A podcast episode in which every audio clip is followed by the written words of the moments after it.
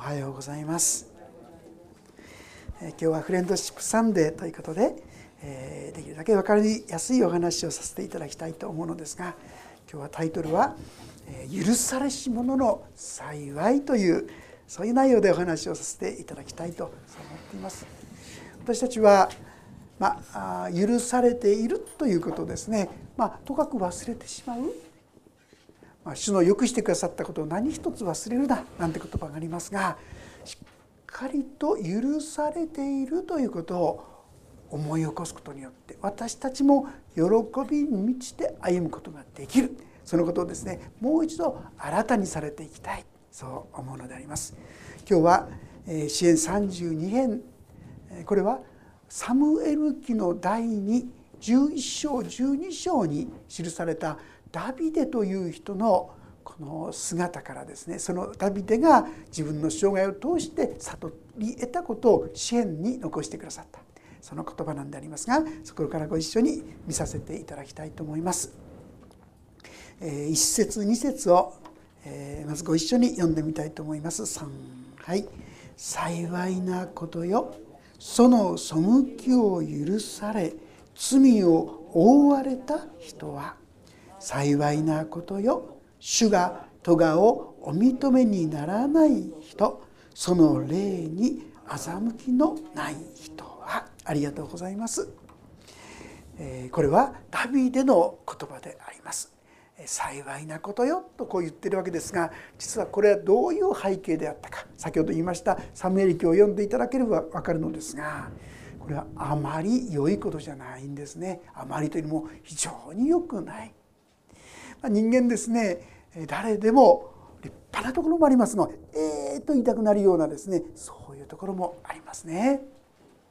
ダビデ王様っていうのは全般的に言えば聖書で言えばとてもいい人なんですよね。立派な信仰者ですけどもこんなひどいことをやるのかという出来事が今言ったサムエリ記の第2の11章12章に記されてあるんです。一体何だったのかって言いますと彼はまあ昼間ですね他の人たちがですね自分たちの部下たちは戦いに行かせて自分はですね真っ昼間までこうどうぞ寝込んでたみたいですね どうもね。そういう時に屋上をふらふらとこう歩いていた。そしたらそこからですね沐浴をしている。裸になってこう体を洗っている女性が見えたんですよ。そしたらそこで浴場を起こしてあの女を連れてこいってこと。ですね。それでなんとこのウリアという忠実な自分の部下の奥さんを奪ってしまった。これだけでもとんでもないことでありますがその結果としてこのバテシェバというんですがこの女に子供が宿ったさあこれは大変だというわけでこれをごまかそうとする格殺をこういろいろするんですね。いろいろするんですけども結果としてうまくいかない非常に真面目に他の兵士たちがですねこう戦ってに私ばかり家に帰るわけにいかないっつってその人帰らなかった。まあそういうそれでどうすることもなくできなくてどうしたかって言いますと今度はですね自分の部下にこのウリアを戦いの最前線そこに置いてまあ、いわゆる戦死するように仕向けるんですよ。で結果としてこのウリアは戦争で死ぬ。結果として今度はですねまああたかも慈善家であるかのようにそのご主人を失ったやもめ女であるバテシェバを自分の王女としてですね妻として迎える一見すると優しい人であるかのように見えるしかし現実にはそれは決してそういうことではない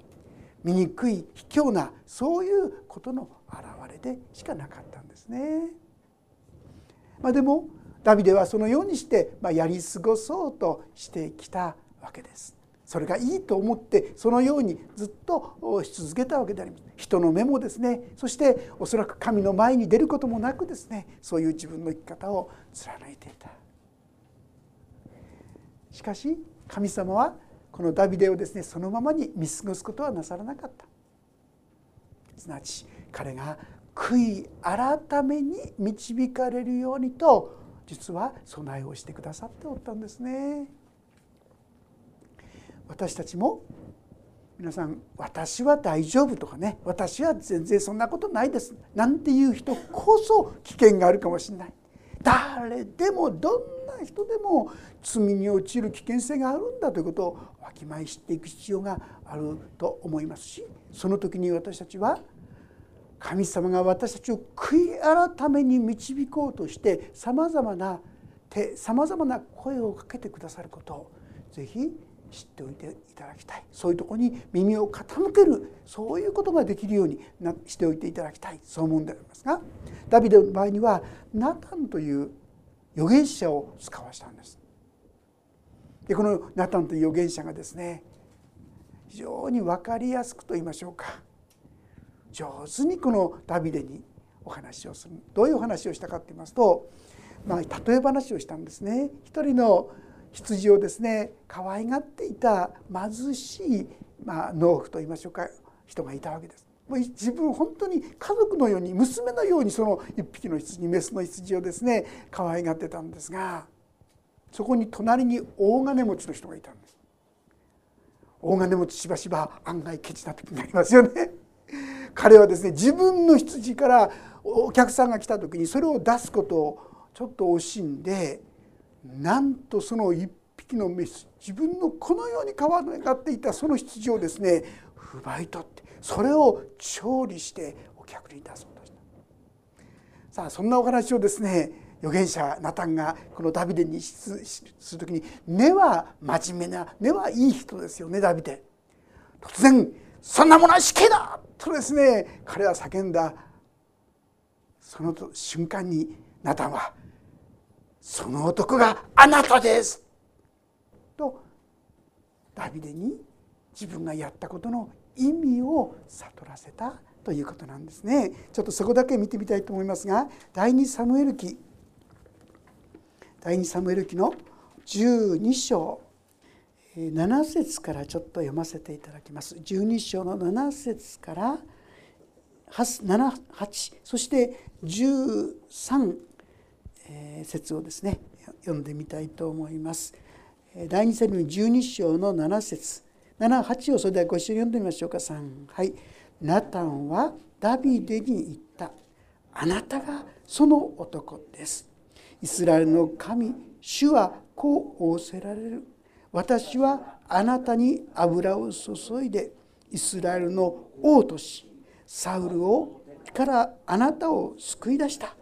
さらにあなたの主人の家を与えあなたの主人の妻たちをあなたの懐に渡しイスラエルとユダの家をも与えた。それでも少ないというのなら私はあなたにもっと多くのものを増し加えたであろう。12節に行きましょう。13節です。3はい。ダビデはナタンに言った。私は主に対し罪を犯した。ナタンはダビデに言った。主もまたあなたの罪を見過ごしてくださった。あなたは死なない。ありがとうございます。他人のことならそんなやつは死刑だと平気で言うこのダビデが。まさにそういうことを自分がやっていたとは気がつかなかった。忘れていたという姿であります。よくですねあいつがつって人の方にですね指をさす人日本はその人に向いてるけども実は残った3本はですね自分の方に向いてるとね。今も政治家がですねかつて言ったことがその人の政治生命を断つようなねそういう事柄があちこちに起きてますよね。ダビデも自分の罪については見えなかった。しかし幸いこのナタンの言葉を通して彼は悔い改めへと導かれたんですね。私は主に対して罪を犯した。彼が心からそのことを話した時に彼に神もあなたの罪を見過ごされましたとこう言ってるんですねこの神様からの許しを受け取った時にこの支援の32編そして支援の51編こここもですねまたよく読んでくださったと思いますがこれをダビデは書き記したんですね。幸いなことよ。その背きを許され罪を覆われた人は。ダビデは自分がやってきたことがはっきり分かりました。でも同時にそれが許された。見過ごされたということの幸いを彼は味わい取ったわけであります。幸いなことよ。主が咎をお認めにならない人。その霊に欺きのない人は。ダビデが心から「私は主に対して罪を犯した」と告白した時にそこに嘘はなかった。偽りはなかったんです。だから神の前に堂々と出ることができたんですね。皆さん私たちの生涯にはですね結構嘘がつきまとってませんか？まあ、クリスチャンの場合ですね真っ赤な嘘っていうのはどうもね もはやつきにくいんじゃないかなと思うんですがそれでもですね結構どうでしょうピンク色の嘘ぐらいはですね 案外ついてる部分があるんじゃないでしょうかね。ごまかしていたりいい加減にしておったり私がクリスチャンになった時にですねそんなに嘘ばっかり言ってるつもりもなかったしねそんなにひどく歩んでるつもりなかったんですけどもいろんなところでですね辻褄の合わないことが 出てきたことを覚えてるんですね。こっちで言ってることとこっちでちょっと違ってたりしてね。でそういうことが暴露されたらうわーってこうなるわけですね。最初それをですね訂正すると言いましょうか。ちょっときつかったですね。自分が正直にあ私は不正直でしたとか不誠実でしたとかそんなことをですね認めていくのちょっと辛い部分がありましたけども。でも後々にはですねそういうふうにしてしまうと正直というものがどんなに楽かってことを思いましたね。ちょっとごまかすとそれをごまかすためにさらにごまかさなきゃならないさらに嘘をつかなきゃならないそんな私の人生ですがダビデもここで王様というですねいろんな難しいことを経験する立場にありますがその霊に欺きのない人はと言い切れたわけですよね。神の前に正直になりきれる人はなんと幸いなことよとこう言っているわけであります。今日私たちも共に学ばせていただきたいのはこのような神様の許しをあなたはいつも受け取って歩んでおられますかというチャレンジですね。そして幸いこのような幸いをしっかりと受け止めさせていただきたい。そういうわけであります。3節4節にそのようにする前の彼の姿が書かれています。ご一緒に読んでみましょう。3はい。私は黙っていた時には一日中うめいて私の骨骨は疲れ果てました。それは見てが昼も夜も私の上に重くのしかかり私の骨髄は夏の日照りで乾ききったからです。嘘をついているごまかしているそういうな時ですね。一見は先ほど言ったように人前でですね自分の惨めな卑怯な姿を見せるんじゃなくてあたかも慈善家のようにですねウリアの妻をね自分のところに迎え入れたりしてね。一応面目と言いましょうか人前だけはですね繕ってるわけですよ。でもその心は本当に苦しかった本当につらかった夏の日照り。でその骨髄があるいはですね骨骨は疲れ果てた。本当に苦しい様がその言葉に表されていると思います。ごまかしの人生嘘偽りの人生それはどんなに表面的に取り繕っていてもその魂にはちっとも安らぎはないし平安はないしもちろん喜びも感謝もそんなものなくなってしまう。私たちはどうしたらいいんでしょうか。5節またご一緒に読みましょう。3はい。私は自分の罪をあなたに知らせ私の咎を隠しませんでした。私は申しました。私の背きの罪を主に告白しよう。するとあなたは私の罪の咎めを許されました。自分の罪をどうでしょうか？皆さん私たちはやっぱりごまかそうとしますよね。人からですねなんか後ろ指さされたくないし面目だけはねプライドだけはこうなくしたくないなんて言ってですねいろいろ偽りやごまかしやそういったものを塗りたくった人生私たちはそうではなくて神の前に正直に出ていくことが大切だということです。ダビデはそのことを主の前に申し上げたんですね。先ほど言いました支援の51編というところにある言葉そこに記している姿の特徴はですね私の罪が私の汚れが私のこの咎が自分の自分の自分のもうそこには言い訳や弁解がないんですよ。正直言ってあんなところでですねその女がバテシバがですね沐浴なんかしなかったら私はそんな罪を犯さなかったななんていういうことだってできたかもしれないですよ。でもそんなこと言わない。私のこの罪がこの欲情がこのようなことを犯したんだ。徹底して自分の罪を告白した。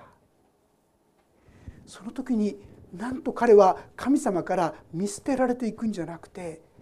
かえってますます神様によって受け入れられ神様によって愛されている大切にされていくいるそのことを深く感じ取っていったのであります。するとあなたは私の罪の咎めを許されました。お前は何で何で責め立てる方ではない。もうその罪は許された。もうその罪は神の前に消し去られたこう言ってくださっているこのような罪の告白をいかがでしょうなさっておられるでしょうかこの業界では洗礼を受けられる時にですね必ず自分の罪を書き出すことをやってくださいねってよく言うんですね。これはやんなかったら救われないってそういう意味じゃないんですよ。そうではなくてそれによって自分が持ってしまっている在籍感そういうものを全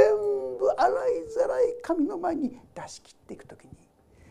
ああ自分は許されている自分は受け入れられている自分は愛されているこの確信に立つことができるからなんですね。ダビデもまさしくもうこれでもかこれでもかというくらいに自分の罪を告白するその時になんと彼には大きな平安がやってきたと思われます。6節それゆえ生徒は皆あなたに祈ります。あなたにお会いできる間に誠に大水の濁流も彼のところに届きません。あなたは私の隠れ場あなたは苦しみから私を守り救いの完成で私を取り囲まれます神様は私たちをいじめ抜いてですね裁き抜くそういう方じゃないんですよかえって私たちを優しく包んでくださるお方なんですよ救いの完成で私を取り囲まれますというほどにですね書いているんですね。自分の罪自分の愚かさ自分の汚れそれを告白すれば告白するほどますますイエス様神様の愛がですねこの人に届いていったわけですよね。私たちはいつもこの自分の罪を告白するかあるいは自分を罪とか汚れをですねごまかしていくか正直ましていつもこの2つの道が前にあると思います。どっちの道を選ぶかですよね。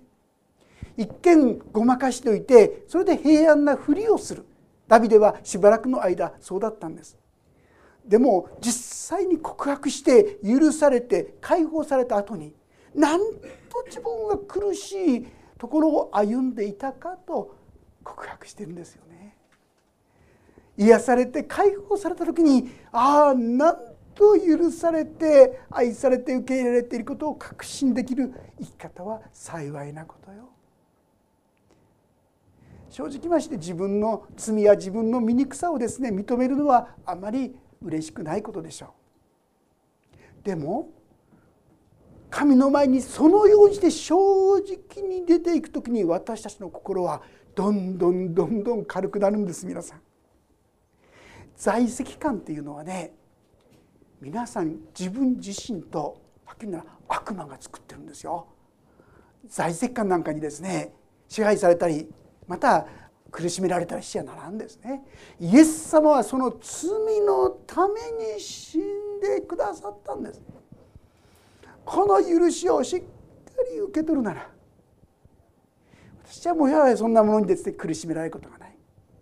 そして許しをしっかり受け取った人は今度はですね聖書は神は全てのことを働かせて益としてくださると約束してくれてますよね。そういうことをも信じることができるようになってきます。そして前に向かって進んでいくことができるんです。でもね知っていただきたいのは私の心にはそのように素直に自分の罪を認める告白するそういうことができないしたくないという気持ちがいっぱいあるということなんです。アダムとエバのことを覚えてますか？罪を犯したその瞬間に神様いくつかの質問しました。2番目の質問にはこう言ってますよね。あなたは取って治らないといったその善悪の知識から取って食べたのかって。もうこう言われたら本来なら「そうですごめんなさい」っていう言葉しかなさそうなもんじゃないですか皆さん。ああもう神様全部お見通しなんだな知ってるんだな。取って食べてんならねそれやったのか。そうですってもういかにも言えそうなところまで導かれていますのにその時にアダムが言った言葉は何ですか？あなたが私のそばに置いたこの女が私にくれたんで私は食べたんだ。私の罪じゃないよ。この女のせいだよって責任転嫁するんですよね。言い訳するんですよね。これが私たちの性格のように染みついてるってことをどうぞ覚えていただきたいんです。決して決してそんな道は楽じゃないんです。嬉しいんじゃないんです。もうダビデが言ってる通りそれはもう喉が渇いて渇いてしょうがないような人生なんです。もし皆さんが上乾いているならそれは正直に神の前にお話をしていないから告白していないからじゃないでしょうか。聖書は何て言ってますか？ヨハネの手紙の第一一章九節もうよくご存知な言葉ですがまたここをご一緒に開けてみたいと思います。ヨハネの手紙の第1第3版で465ページ第2版で426ページになります。ヨハネの手紙の第1一章9節の言葉をご一緒に読んでみたいと思います。一番後ろの方ですね新約聖書465ページ第3版第2版古い方で426ページです。それではお読みしましょう。第一ヨハネ一章九節三はいもし私たちが自分の罪を言い表すなら神は真実で正しい方ですからその罪を許し全ての悪から私たちを清めてくださいます。もし私たちが正直に「そうです。私はそういうものです。そういう罪を犯したのです。正直に言うならば。条件はこれだけですよ皆さん。そうすれば神は真実で正しい方ですから。十字架を忘れないからっていう意味だと考えてくださっていいと思います。その罪を許す。皆さんまず第一はそれ許してくださる。許してくださるばかりか全ての悪をから清めてくださる。こういう恵みに私たちを導いてくださると言っているんであります。でも先ほど言いました私たちは自分の惨めさや自分の罪を認めたくないんですよ。いつもどっちの道を行こうかな。正直に自分の間違い自分の愚かさを告白する。あるいは言い訳して弁解して責任転嫁してそっちの方が楽に思えちゃう。間違いないでください。それは苦しみの道だってこと。ダビデが通った道であってそしてダビデがそこからそういう道にいないように私たちは主に告白しよう。彼はそう言ってますよ。そういう道を共に選び取っていきたいそう思うんですね。ヨハネ一章の8節にはこうあるんです。もし罪はないというなら私たちは自分を欺いており真理は私たちのうちにありません。いや私はそんなに間違ってない。どこまでも私は言い訳をしたい。弁解をしたい。そういうものですよね。もうそんなことする必要ないんですよ。だってイエス様がもうその罪のために第一は死んでくださったんですから。感謝しますでいいんですよ。そして感謝しますとその許しを受け取ったならあとは神様のお約束がみんな私たちのものになるんですよ。ダビデの犯した罪を考えてください皆さん。会員の罪だけじゃないそのこう兵士を殺させたわけですよ。それも人のせいにしてなんという卑怯な。でもそのダビデが救いの完成で私を取り囲まれているっていうんですよ。えー、そんな簡単に許されちゃっていいのと思うほどですよ。でも皆さん主の許しっていうのはそういうもんなんですよ。もしあなたが正直に神様の前に一つ一つ告白していくなら告白すればするほど皆さんの心は自由になって解放されてそして平安になりそして喜びが満ち溢れていくんです皆さん。この世の考え方生き方と全く違うんです。だからダビデは私と同じ道にとどまっちゃいけないそんな道に進んじゃいけない正直に告白する認めるその生き方を選び取ってほしい。それがこの32編の言わんとすることのところとことができると思います。さてその時に次のところをちょっと読ませていただきますが32編の7節に「あなたは苦しみから私を守り救いの完成で私を取り囲まれます」と言ったその後で「私はあなた方に悟りを与え行くべき道を教えよう」私はあなた方に目を留めて助言を与えよう。あなた方は悟りのない馬やラバのようであってはならない。それらは靴輪や手綱のバッグで抑えなければあなた方に近づかない。悪者には心の痛みが多い。しかし主に信頼する者には恵みがその人を取り囲む。正しい者たち主にあって喜び楽しめ。全て心のすぐな人たちを喜びの声を上げよう。徹底して神様に逆らった神の意味嫌われることを行ったダビデでも神様はそのダビデに行くべき道を教えてくださる。私たちにもそのようにしてくださる。何度失敗しても何度失敗しても何度愚かなことをしたとしても「主よお許しください」と主の前に出ていく時に「大丈夫。そのための十字架だよ」私に聞き従いなさいとまた励まし慰めてくださるんですね。この恵みに共に進んでいきたいと思います。私たちをそのうちにそのようにして私の心もまた救いの喜びで取り囲んでくださる。あのパウロもですね第二コリントの5章の14節というところでこう言ってるんですね。というのはキリストの愛が私たちを取り囲んでいます。キリストの愛が私たちを取り囲んでいます。パウロもその神様の愛に取り囲まれた一人ですがどうしてですか？彼は自分のことを何て言ったでしょうか？私は罪人の頭ですと言えたんですよいや私はねそんな悪いことをあんまりしてないからあんまり感じないんだけどそうじゃないですね。このパウロは自分がしたことの愚かさがだんだんだんだん分かってきたんですよ。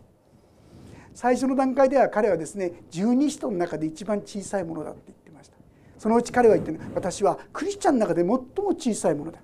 晩年になって言った言葉は私は罪人の頭です。あらパウルの人生だんだん悪くなっていったの？そうじゃないんです。自分がしてきたことがどんなに罪深いものであったかということがだんだん分かるようになっていったんですよそれを言い訳するんじゃなくて弁解するんじゃなくてごまかすんじゃなくて「そうでした」と言い続ける時にパウロの心は神様の愛で取り囲まれるようになっていったんです皆さん。私が言い訳や弁解しているうちはだからあんまり神様の愛や許しが感じ取れないんです。自分のその姿を正直に認めていく時にダビデと同じようにまたパウロと同じように私たちもこんな私をキリストの愛が神の愛が取り囲んでいると言えるようになっていくことができる。私もぜひそんな歩みに共に導かれていきたいそのものです。ダビデはこのことを知ってほしいがためにごまかして黙っていく生き方じゃなくて神の前に何でも正直出してそしてその許しを受け取っていくところに本当の祝福があることこのことを知ってくださいとこの書を残してくださっていると思います。私たちもそんな生き方を共に目指していきたい。そう思うのであります。先ほど歌ったこの「アメイジング・グレイス」驚くばかりの恵みという歌ですが彼は自分が奴隷船の船長どれだけ自分がひどいことをしてきたか悟った時に彼は生涯84歳だったと思うんですが最後の言葉私には2つのことがはっきりしている。第一は私はとてつもない大きな罪人であったということ。そしてもう一つはその私に対して神様はとてつもない大きな愛と許しを与えてくださった。彼はそう語っています。そしてあの歌を作ったんです「アメイジング・グレース」驚くばかりの恵みなりに。彼は後に主に一切を下げて主のしもべとして伝道者として歩んだと言われていますね。共にこの神様の恵みをしっかり受け取っていくものとならせていただきたいと思います。お祈りをいたします。恵み深い父なる神様。私たちは自分の罪を分かっているようで十分に分かっていないことが多々あるように思います。そればかりかそれを言い訳したり弁解したりごまかしたりしてそれをまっすぐに正面から見ようとしない愚かな者たちでございます。でもしようそんな私たちにあのダビデに語りかけてくださったように今もこの聖書の言葉を通して私たちに帰ってきなさい。私はあなたを待っている。私は恵もうとしてあなたがあなた方を待っておられると宣言してくださっていることを感謝します。どうかしよう。正直に素直にそうです。私はそんな惨めなそんな愚かなそんな傲慢な卑怯なものですと告白できますように。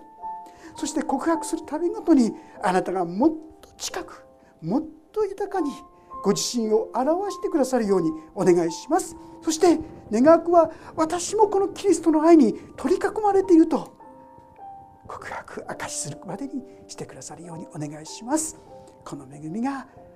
豊かに豊かにお一人お一人を今週今月包み続けてくださるようにお願いします。御手に委ねます。イエス・キリストの皆によって祈ります。もうしばらくそれぞれになおとの祈りをお伝えください。